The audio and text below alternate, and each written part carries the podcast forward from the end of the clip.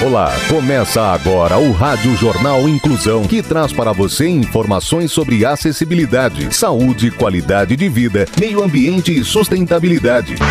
O objetivo é estimular a inclusão social e digital, divulgando matérias atualizadas sobre produtos e serviços que contribuem para a vida de pessoas com deficiência, mobilidade reduzida e da terceira idade. Jornal Inclusão. Olá, hoje é segunda-feira, dia 14 de novembro de 2022. Eu sou Fernando Negrão Duarte e esse é o Rádio Jornal Inclusão. Hoje é Dia Nacional da Alfabetização. Participam dessa edição os repórteres Clara Toscano, Danilo Santana, Rafael Alves, Gabriela Lago e Luiz Rodrigues. Vamos para os destaques de hoje. Jornal. Jornal. Inclusão Brasil. Prefeitura de Sorocaba, Sebrae e Associação Comercial realizam Semana Global do Empreendedorismo. Butantan abre mais de 50 vagas vagas de estágios obrigatórios em laboratórios. Políticas públicas. Prefeitura de Sorocaba dá início a melhorias externas no prédio histórico da Praça Frei Baraúna. A repórter Clara Toscano tem os detalhes. A Prefeitura de Sorocaba deu início à revitalização externa do prédio histórico da Praça Frei Baraúna, localizada no centro de Sorocaba, importante patrimônio da cidade, onde já funcionou a Oficina Cultural Regional, Grande Otelo e que há tantos anos estava abandonado. Essas primeiras melhorias estão sendo realizadas por meio do programa Sorocaba Linda de Verdade, em parceria com as empresas Magnum Construtora e Construtora Planeta. O trabalho de revitalização incluirá, nesse primeiro momento, o serviço de lavagem externa do prédio, com a utilização de caminhão-pipa, limpeza interna, manutenção do telhado, revitalização e pintura externa de todo o prédio. O entorno do móvel também ganhará iluminação cênica, restauro das pedras portuguesas, do piso, no entorno do prédio, além da instalação de sensores e câmeras com acesso direto à central de operações da Guarda Civil Municipal. A Praça Frei Baraúna, por sua vez, também será contemplada. No local, serão implementadas iluminação pública com lâmpadas de LED e será realizada a manutenção e a pintura do obelisco aos combatentes da Força Expedicionária. Já a Secretaria de Mobilidade promoverá toda a revitalização da sinalização viária do entorno. A expectativa é que toda essa primeira etapa seja finalizada em até 90 dias.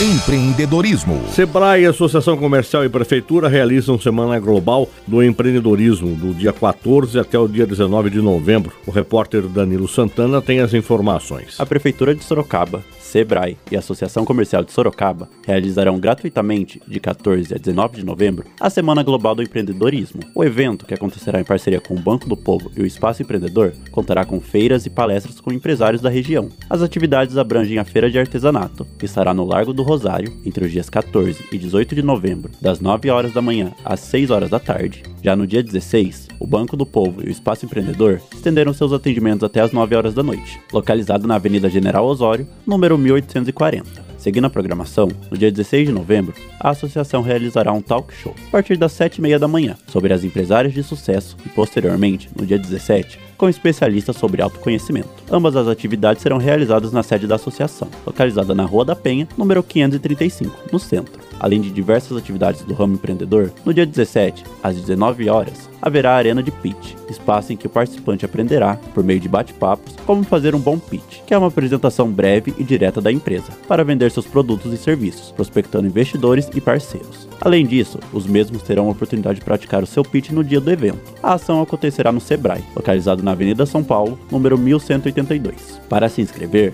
basta acessar o link abre.ai barra encontro com os MEIs. Mais informações podem ser obtidas de segunda a sexta-feira, das 8 da manhã às 5 horas da tarde, pelo telefone 15 3316 1636 ou 15 3316 1639. Saúde.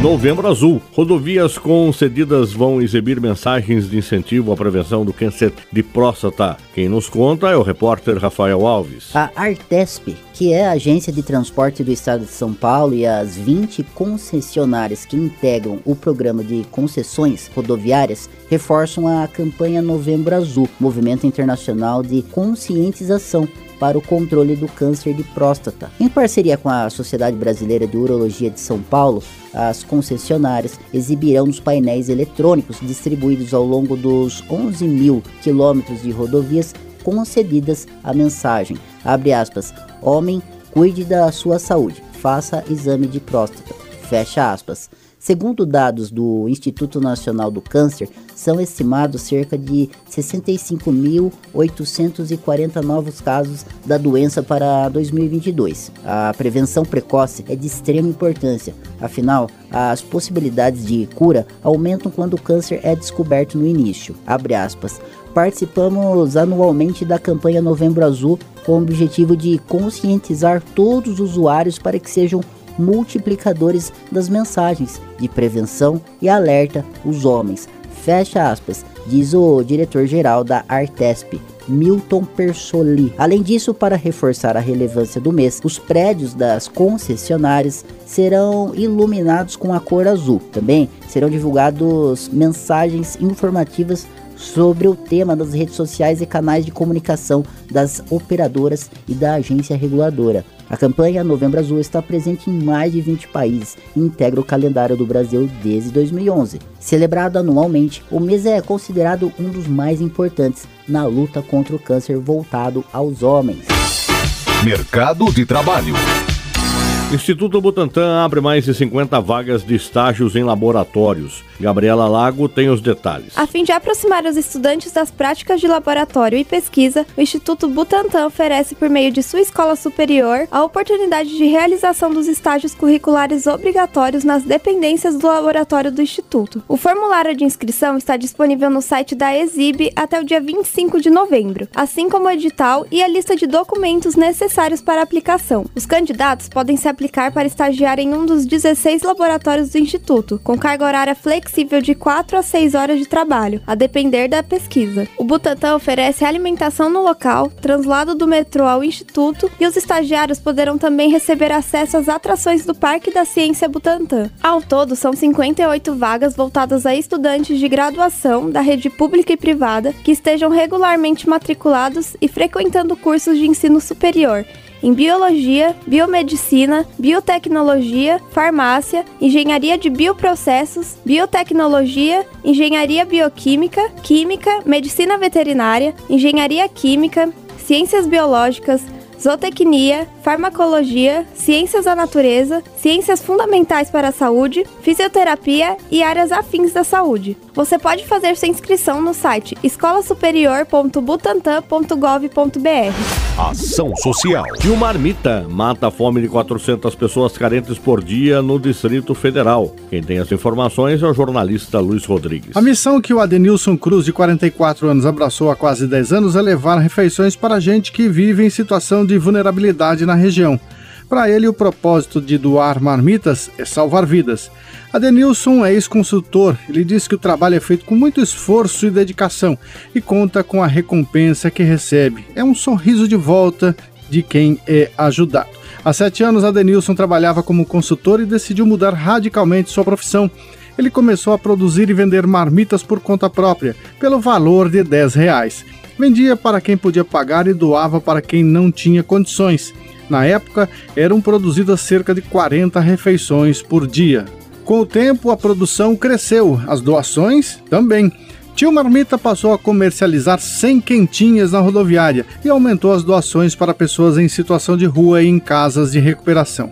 A Denilson produz as refeições numa cozinha industrial improvisada em uma cidade próxima a Brasília. Ao longo dos anos de projeto, ele encontrou parceiros que o incentivaram a continuar nesta linda missão alguns mercados do Distrito Federal se mobilizaram para contribuir com os alimentos necessários para o preparo das refeições e outros empresários e voluntários que colaboram mensalmente com alguma quantia.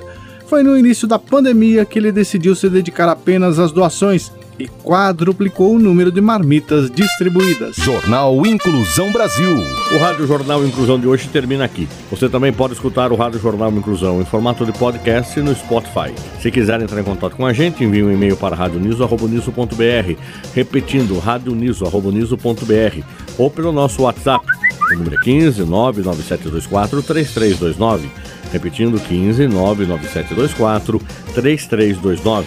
Obrigado pela audiência e até o próximo programa. Termina aqui o Rádio Jornal Inclusão, um projeto de extensão universitária da Agência de Comunicação da Universidade de Sorocaba. Jornalista responsável e apresentação, professor Fernando Negrão Duarte. Reportagens, Agência de Comunicação da Universidade de Sorocaba. Gravado no Laboratório de Comunicação da Universidade de Sorocaba, com edição de Douglas Vale e coordenação técnica de Luiz Rodrigues. Até a próxima edição.